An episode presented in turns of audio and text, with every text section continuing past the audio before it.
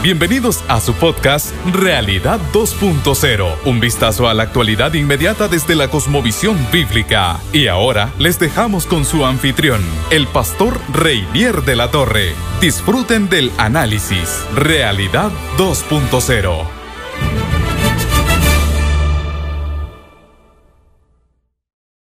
Bueno, qué alegría, qué bendición, qué privilegio, mis amigos, mis hermanos que, que están escuchando este episodio.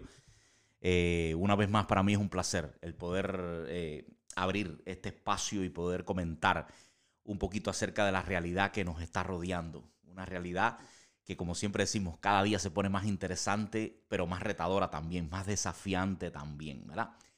En los dos últimos episodios hemos estado hablando, obviamente, de lo más inmediato, de lo que acaba de pasar, suceder prácticamente en nuestra nación y lo hemos, lo hemos hecho eh, a, raíz principalmente del acontecimiento del 6 de enero, ¿verdad? Los eventos del 6 de enero, el ataque al Capitolio y demás. Y hemos estado un poco que analizando desde diferentes puntos de vista ese suceso, tratando de encontrar un poquito de equilibrio, tratando de entender un poquito lo que hay detrás de ello. Hoy me propongo hacer lo mismo eh, pero basado principalmente en, las big techs, en las llamadas grandes compañías tecnológicas, en los, las redes sociales y todo el escándalo que hay alrededor de ellas también. Sucede que a raíz de, la, de lo que está sucediendo, bueno, no es noticia para nadie, usted lo sabe, que las grandes tecnológicas se han dado a la tarea de, de censurar, se han dado a la tarea de limitar, vamos a decir así, la expresión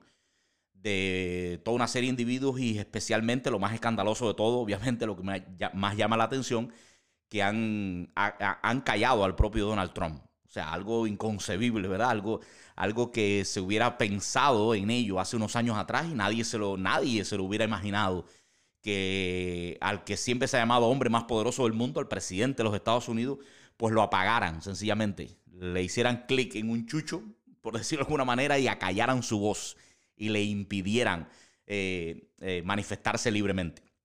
Ante eso, obviamente, hay dos posiciones.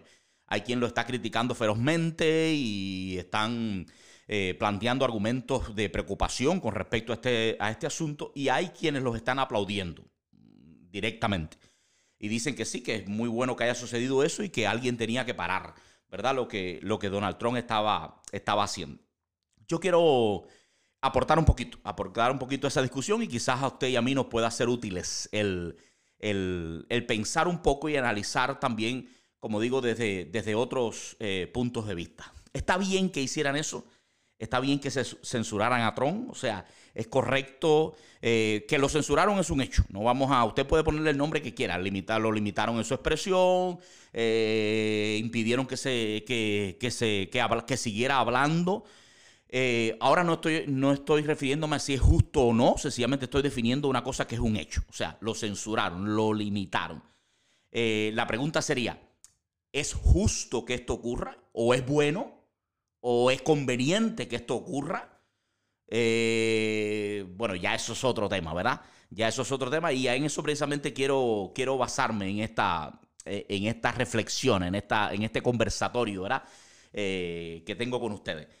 Eh, las personas que están a favor de que se haya, se haya producido eso, las personas que aplauden que gigantes tecnológicos como Facebook, como Twitter, que son los más, eh, los que están en el centro del huracán, ¿verdad? Con respecto a esto, hayan tomado la decisión de cancelar, por, eh, por lo menos temporalmente, la cuenta del presidente de los Estados Unidos y hayan impedido que se pudiera seguir expresando, los que están a favor de ello, eh, sus argumentos prácticamente se, pueden concentrar o se pueden resumir en una expresión que lo voy a hacer para en, pos de, claridad, en pos de buscar un poquito de, dinamismo. Dicen ellos que Trump violó repetidamente las normas de la casa. Vamos a, vamos a decirlo así. Ese sería el, resumen. Ese sería eh, el decirlo en pocas palabras, ¿verdad? Eh, el, ponerlo, el ponerlo en pocas palabras. Sencillamente, Trump violó repetidamente o viene violando repetidamente las normas de la casa. Sencillamente Twitter es una casa, Facebook es una casa, son negocios privados, eh, tienen su dueño. y tienen sus normas, por supuesto, y entonces cuando se viola repetidamente, incluso hay personas que, que, lo vieron con cierto alivio, que han gritado de alegría porque consideran que la violación de, de, Donald Trump viene repitiéndose ya durante mucho tiempo y ya era hora de que esto sucediera. Ahora, para analizar el fenómeno, eh, le propongo partir de esta misma frase, que como le dije, es como un resumen de los argumentos, del, listado de argumentos que una persona plantea a la hora de eh, respaldar esa, esa decisión de las grandes compañías. Trump violó repetidamente las normas de la casa, violó las normas de la casa. Vamos a, vamos a dividir esta expresión en dos para que usted vea el análisis que se puede hacer de ello. Primero, violó las normas. Y esto es lo primero que, que podíamos detenernos a pensar. Violó las normas. Y cuando uno analiza esta expresión y cuando uno ve lo que hay detrás de esta expresión, la cosa no parece tan sencilla como algunas personas pretenden que sea y, el análisis que se hace se complejiza un poco más. Y ya no se puede andar tan rápido como algunas personas están andando muy ligeros en sus, en sus argumentos y, sencillamente creyendo que, que todo está absolutamente claro y que es muy fácil decidir con respecto a esto.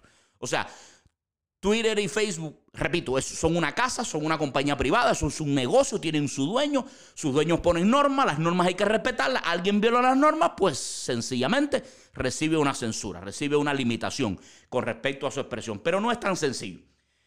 La idea sería, ¿qué normas está violando? Vamos a empezar por ahí. Vamos a, ¿Y, ¿Y por qué lo digo, mi hermano? Porque lo que se está limitando en este caso es la libertad de expresión. Vamos a empezar por ahí.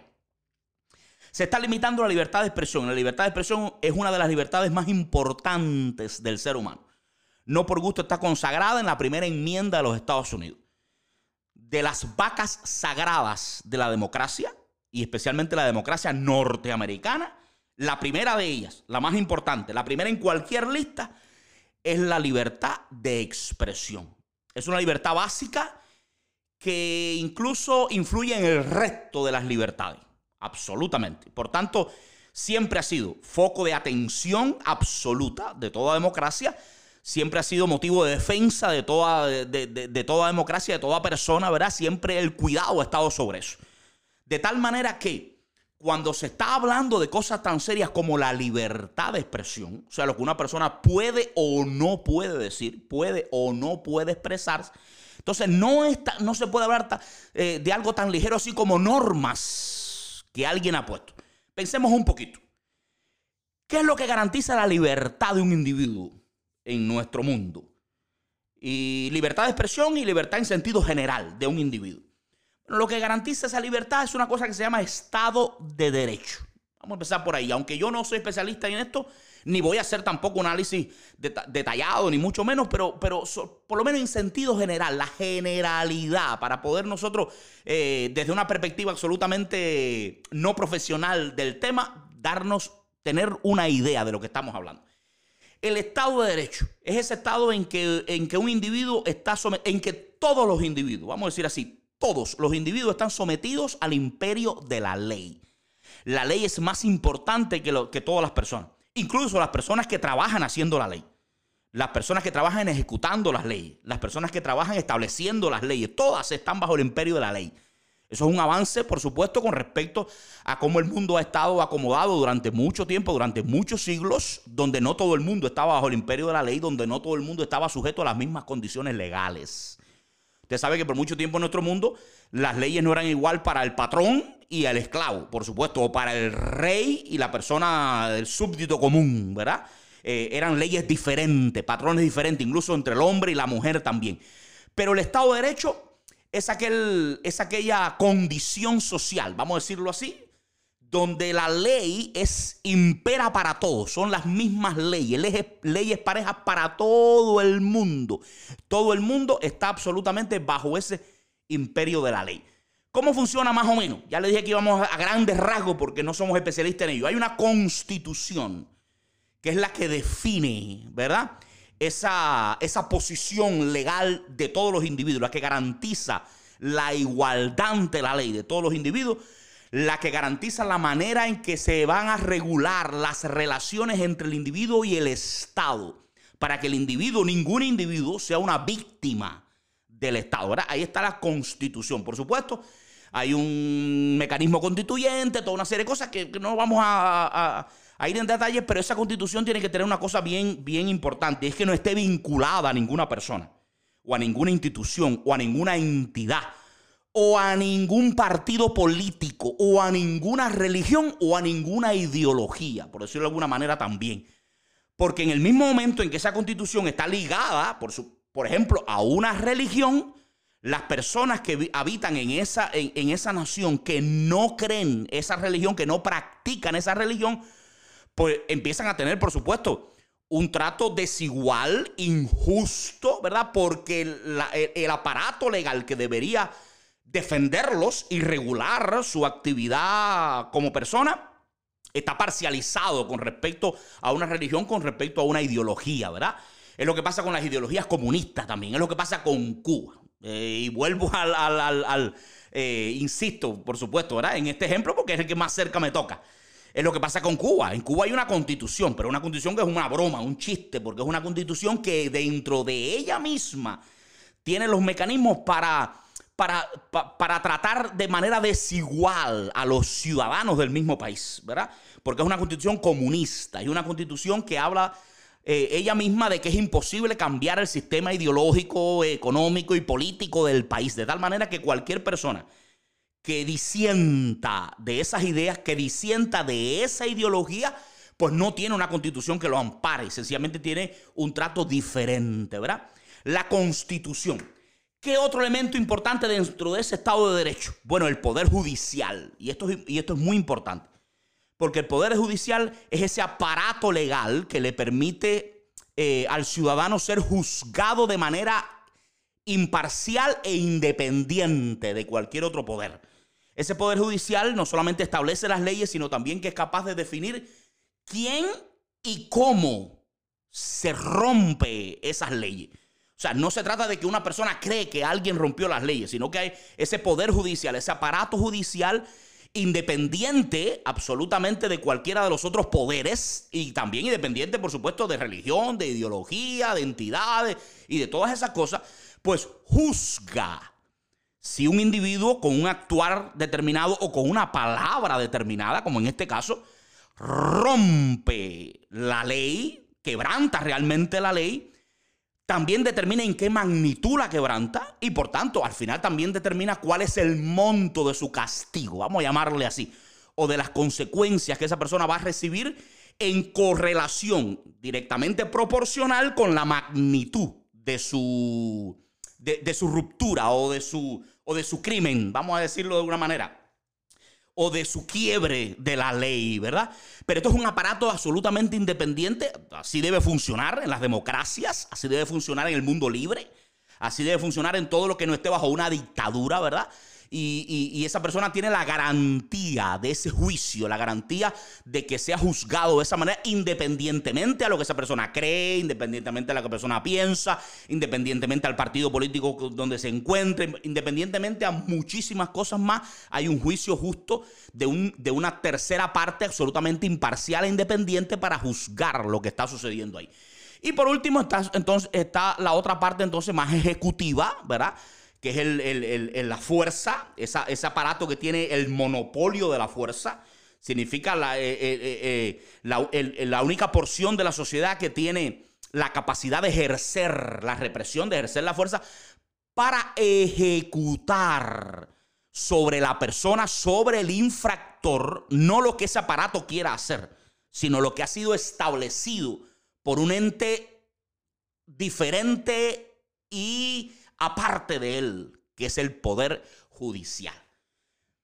A grandes rasgos, desde la perspectiva de alguien que no es eh, eh, abogado, ni mucho menos, pero para entender un poquito los contrapesos, los checks and balance, que, como se diría en inglés, ¿verdad? Que definen la libertad, la capacidad de una persona a ser libre en una sociedad, ¿verdad? De recibir un trato justo, ya sea el presidente de la nación, hoy sea el más jovencito y pobre y desconocido ciudadano que esté dentro de ese país. La pregunta es, la pregunta es, en el caso de Twitter, en el caso de Facebook, en el caso de las grandes tecnologías, que están decidiendo, porque no están decidiendo con respecto a cosas sencillas, que están decidiendo con respecto a la libertad de las personas. Y aclaro que no es solamente en el caso de Donald Trump. Usted debe saber, por supuesto, que esta censura se extiende a muchísimas personas más. De hecho, a eso se debe la comparecencia en el Congreso que han tenido esos, esos, esos dueños de esas grandes compañías en los últimos meses donde personas del Partido Republicano, personas de tradición, eh, diríamos, conservadora, han dejado bien sentado con pruebas argumentales allí de que sistemáticamente se han censurado el punto de vista eh, tradicional, el punto de vista conservador en las redes, ¿verdad?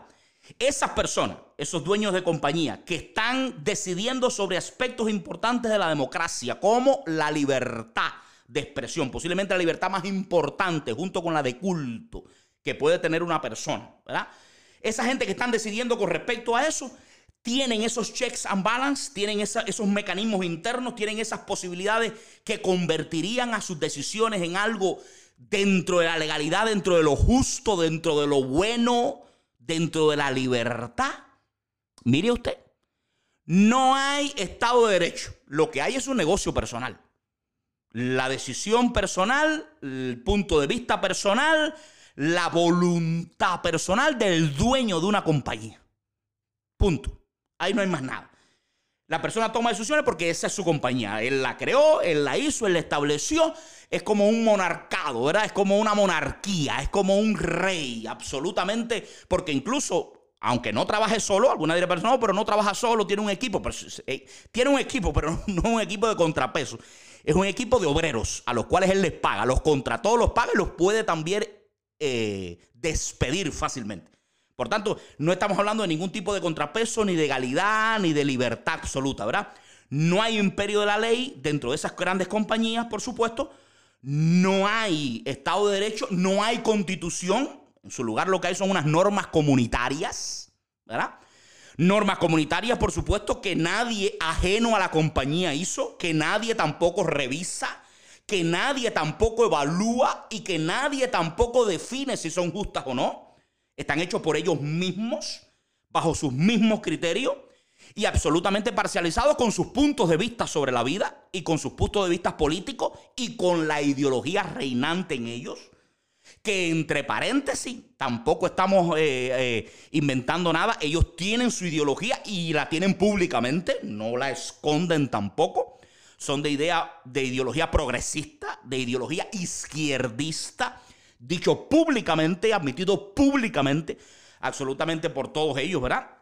Es más, Hace poco estaba oyendo a una persona, no sé hasta qué punto será real porque no chequeé exactamente, pero la persona estaba diciendo que, que, incluso para trabajar dentro de esas grandes compañías, ya una de las preguntas o una de las averiguaciones que hacen es precisamente tu perfil político y tu perfil ideológico. Porque si tu perfil ideológico no coincide con el de los dueños, con el, con el, con el de moda, con el implantado en esa, en esa compañía, pues tú tienes muy pocas probabilidades de ser llamado a trabajar en ese lugar. Así que imagínese usted si la ideología es parte importante. Así que si no hay Estado de Derecho, no hay checks and balance, no hay contrapeso, no hay absolutamente nada de eso. No hay constitución, son normas comunitarias escritas según el criterio de los que están allí unilateralmente, ¿verdad? Sin tener que chequear a nadie, ni darle cuenta a nadie, ni ser revisados por nadie. Si además de eso no hay un poder judicial tampoco, no hay un poder judicial y esto quizás sea lo peor de todo. Sencillamente ellos están tomando decisiones sobre la base de una apreciación personal.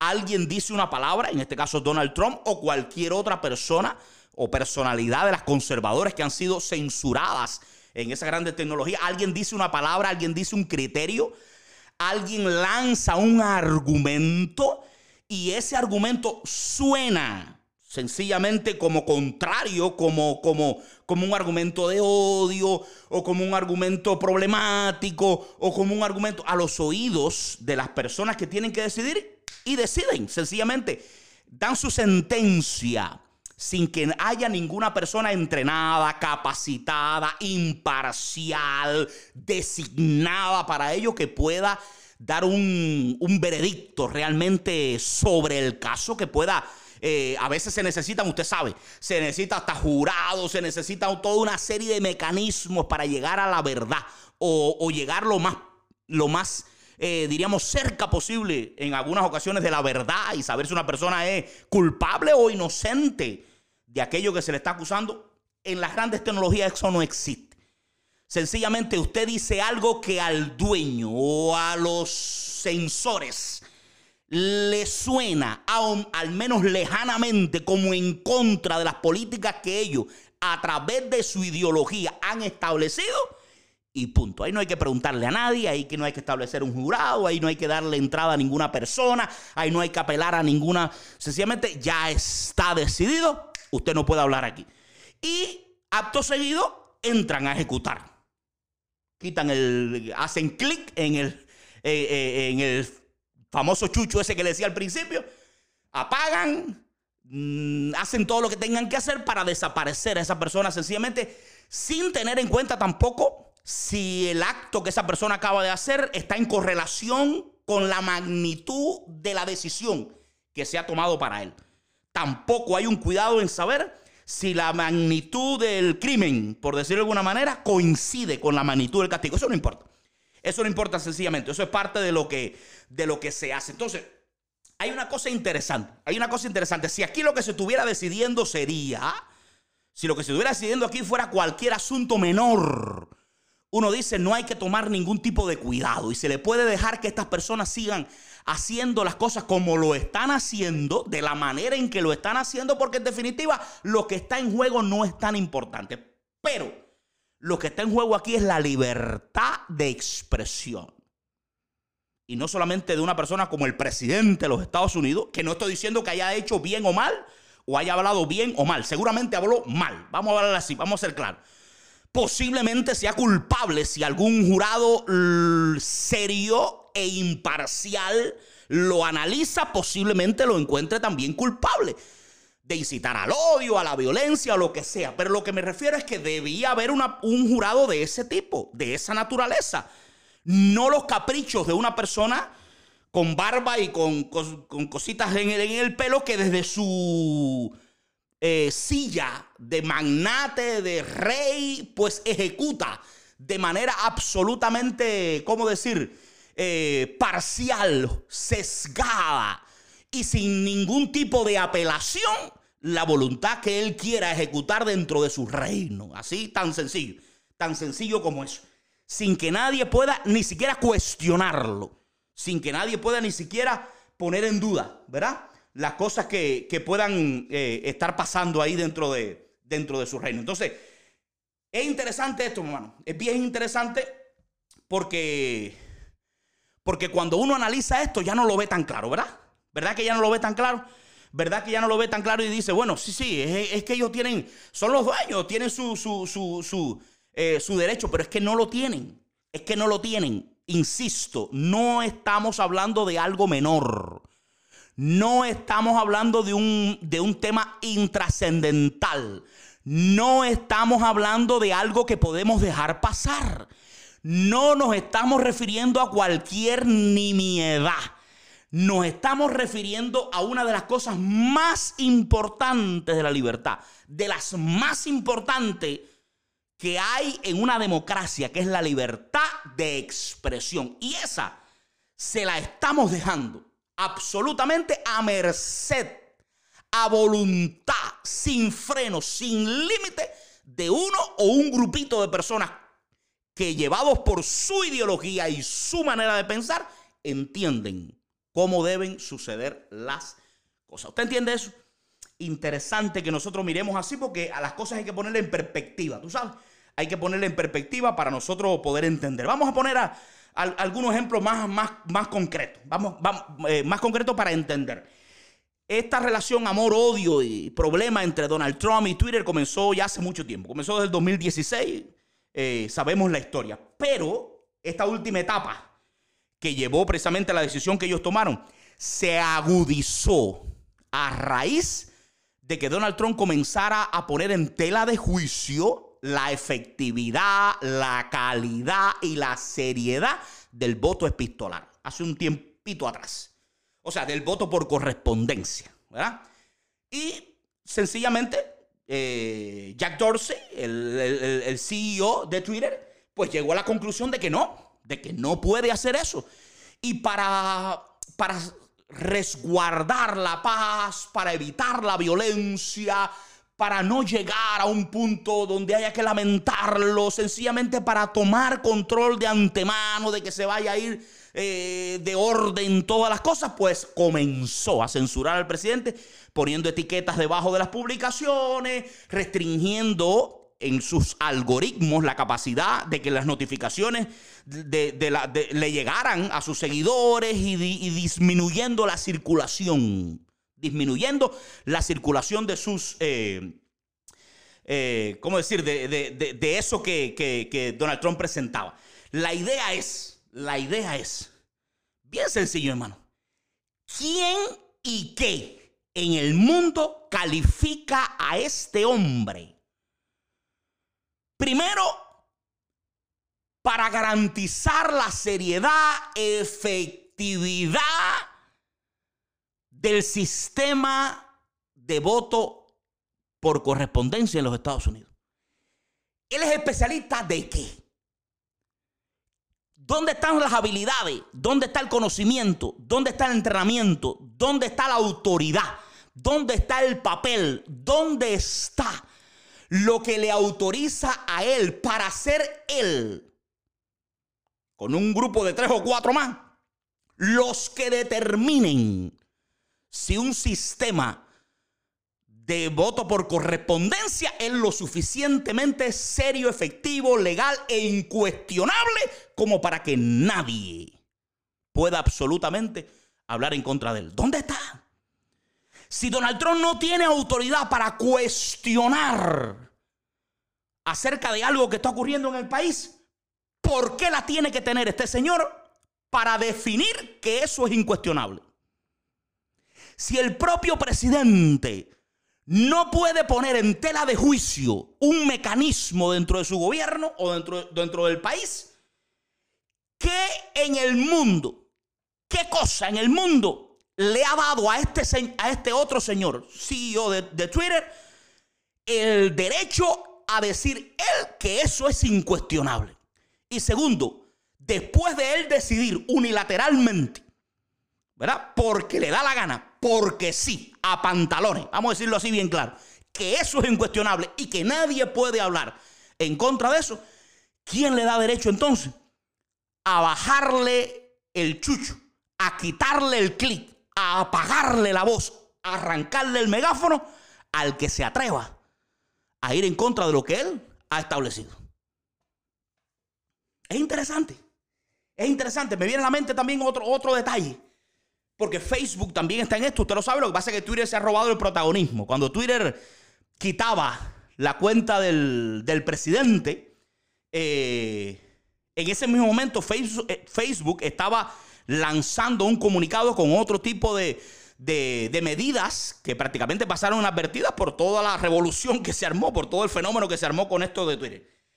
Pero en ese momento Facebook estaba lanzando una, digamos, una medida que empezaba a limitar el tipo de temas que se podía conversar o se podía, ¿cómo decir?, compartir dentro de los grupos privados de Facebook. Mire qué interesante. Ese sido, había sido un, un, lugar donde Facebook no había entrado.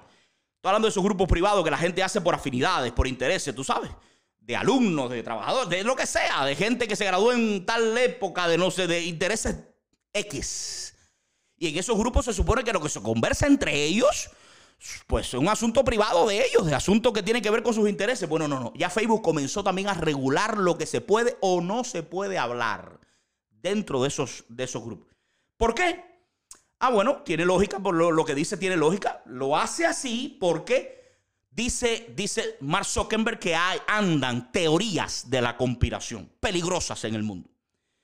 Claro, esa teoría de la conspiración que la creen cuatro locos, no es lo mismo que esos cuatro locos, dice él, se reúnen en el garaje de su casa, ¿verdad? A compartir entre ellos las locuras que ellos quieren creer, a que puedan diseminarlas a través de la red. Porque eso haría entonces que esos cuatro locos contraminan a otros más y a otros más y a otros más. Y cuando usted viene a ver, puede haber millones de personas creyendo en esas teorías de la conspiración y desatando eventos como lo del 6 de enero. Ahora, así parece muy bien, eso parece muy bien, eso parece perfecto, eso está, eso está genial, el hombre nos está cuidando, el hombre está cuidando nuestra mente, nuestro corazón, a nosotros los, los, los casi imbéciles que no sabemos definir entre lo que es una teoría de conspiración y lo que, lo que no lo es, ¿verdad? Pero la pregunta sigue siendo lo misma. ¿Dónde y qué tiene este hombre? ¿Dónde aprendió? ¿Qué aprendió? ¿Quién es? ¿Quién le ha dado la autoridad? ¿Quién lo ha investido de esa manera? ¿Quién lo encargó? ¿Quién le dio a él el derecho supremo de definir y de decidir en la práctica la diferencia de si una idea es conspiración o solo teoría de conspiración. A ver, ¿por qué él sí tiene el derecho de definirlo? ¿Por qué él puede desde su asiento decir, esta idea, esto que anda circulando, no es real? Esto no es una conspiración, esto es una teoría de conspiración. Y por tanto la voy a quitar para que nadie se enrede con ello. ¿Por qué? ¿Dónde está su derecho? ¿Por qué él lo puede hacer? ¿Quién le otorgó a él esa capacidad de hacer semejante cosa, verdad?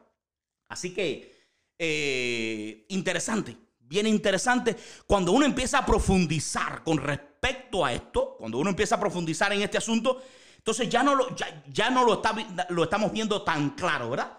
Ya no estamos viendo tan claro, porque uno dice, Sí, sí, sí, ellos pueden, eh, es, es un negocio, es eh, eh, sencillamente eso es su derecho de hacerlo, pero no es su derecho.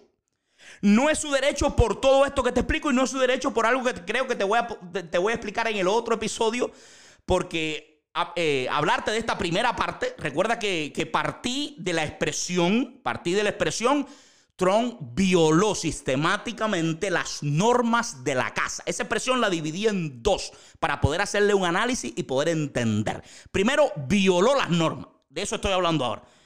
¿Verdad? Y la otra parte de la casa, voy a tener que dejarla entonces para el otro episodio porque no me gusta hacer episodios demasiado largos. No me gusta tomar tanto tiempo y ya llevo 30 minutos en este, en este episodio que estoy comentando. Pero esa era la idea, mi hermano. Esa era la idea. O sea, eh, esas personas están tomándose la atribución, ellos. Mm, parece que tener bastante dinero también y ser demasiado exitoso a una edad tan temprana y estar en la posición a la que hayan accedido le ha traído también algún tipo de problema a su cerebro. Tiene que haberle traído, ¿verdad? Para ellos mirarse a sí mismo al espejo y poder asimilar sin cuestionamiento que ellos tienen una autoridad que no la tiene nadie, que es la de definir ciertas cosas en el mundo, ¿verdad? Y tienen una claridad de mente y es, como, es, como el, de Microsoft. ¿Cómo se llama el de Microsoft? Eh, Bill Gates. Bill Gates, ¿verdad? Que a lo sumo se le podría eh, preguntar acerca de computadoras y todas estas cosas que él domina. No, no, no. Bill Gates es en estos momentos el erudito mundial es en este momento el sabelo todo de absolutamente todo. Por obra y gracia de la cantidad de dinero que tiene, Bill Gates lo mismo te habla de vacuna, que de genética, que de política, que te profetiza las pandemias que van a pasar con cinco años de antelación de lo que va a pasar. O sea, sabe absolutamente de todo y es el referente para que los gobiernos y las instituciones y la OMS, la, OMS le pregunta a Bill Gates de salud pública. Una cosa, una cosa que va contra toda lógica, absolutamente. Pero esta gente no solamente se ven a sí mismos como gente a ese nivel que pueden definir, dilucidar sin ayuda de ningún jurado, ni la ayuda de ningún especialista, ni erudito, ni nadie, ni juicio, ni análisis, ni nadie. Ellos son sencillamente la voluntad última, la expresión última de lo que debe ocurrir, sino que se atreven a hacerlo. Se atreven a hacerlo. Yo sé, yo sé que la libertad de expresión tiene sus pequeños límites. Y uno de los límites es ese tipo de discurso que pudiera producir daño claro e inmediato. Dice así la, ley, ¿verdad? El ejemplo más claro de eso podría ser, por ejemplo, una persona entrando a un estadio de fútbol repleto de gente con un megáfono diciendo agarró candela al estadio. Esa libertad de expresión esa expresión de esa persona, darle libertad a esa persona, no juzgar a esa persona por eso, puede ser muy malo, porque sus palabras pueden desatar un verdadero infierno, ¿verdad? En un estadio eh, y traer daño claro e inmediato para muchas personas. Por tanto, tiene que haber, la libertad de expresión tiene que haber eh, mecanismos que la cuarten, pero no personas que la cuarten, no individuos que la cuarten, no grupos de individuos que la cuarten, no jovencitos alterados por la cantidad de dinero que tienen y por la ideología que se le ha sembrado y por su percepción imaginaria del mundo y por la locura de la burbuja donde viven, multimillonaria donde viven, que asuman ellos mismos el papel de reyes en el mundo para definir a quién callan y a quién le dan la posibilidad de hablar. Decir que se hizo bien con Donald Trump de callarlo porque violó las normas, eso es una rosa la estupidez. Porque nadie puede, nadie debe tener el derecho de callar a nadie, no a Trump, a nadie. Porque haya violado las leyes o las normas que unilateralmente alguien se quiso inventar sin ningún tipo de mecanismo que resguarde la libertad de esa otra persona a poder expresarse como debe ser. Voy a dejarlo hasta aquí. Y lo que vamos a hacer entonces es hacer un segundo episodio, porque yo pensé que me iba a dar tiempo a ver las dos partes de la expresión. Pero hasta ahora he visto la primera parte nada más, ¿verdad? Que es esa de violar las normas. No es suficiente. Y en el otro episodio voy a hablar entonces de la otra parte de la expresión de la casa, para también analizarla y tener una perspectiva un poquito más equilibrada de lo que está sucediendo con las redes sociales. Gracias por acompañarme, gracias por estar juntos en este tiempo, gracias por, por ser parte de esta familia Realidad 2.0. Nos vemos en el próximo episodio. Dios lo bendiga. Gracias por escuchar este capítulo. No te pierdas el próximo análisis de otra de las características de nuestra realidad. Te invitamos además a seguir al pastor Reinier de la Torre en sus redes sociales y a unirte a la familia online Vida 2.0. Ven con nosotros y te haremos bien.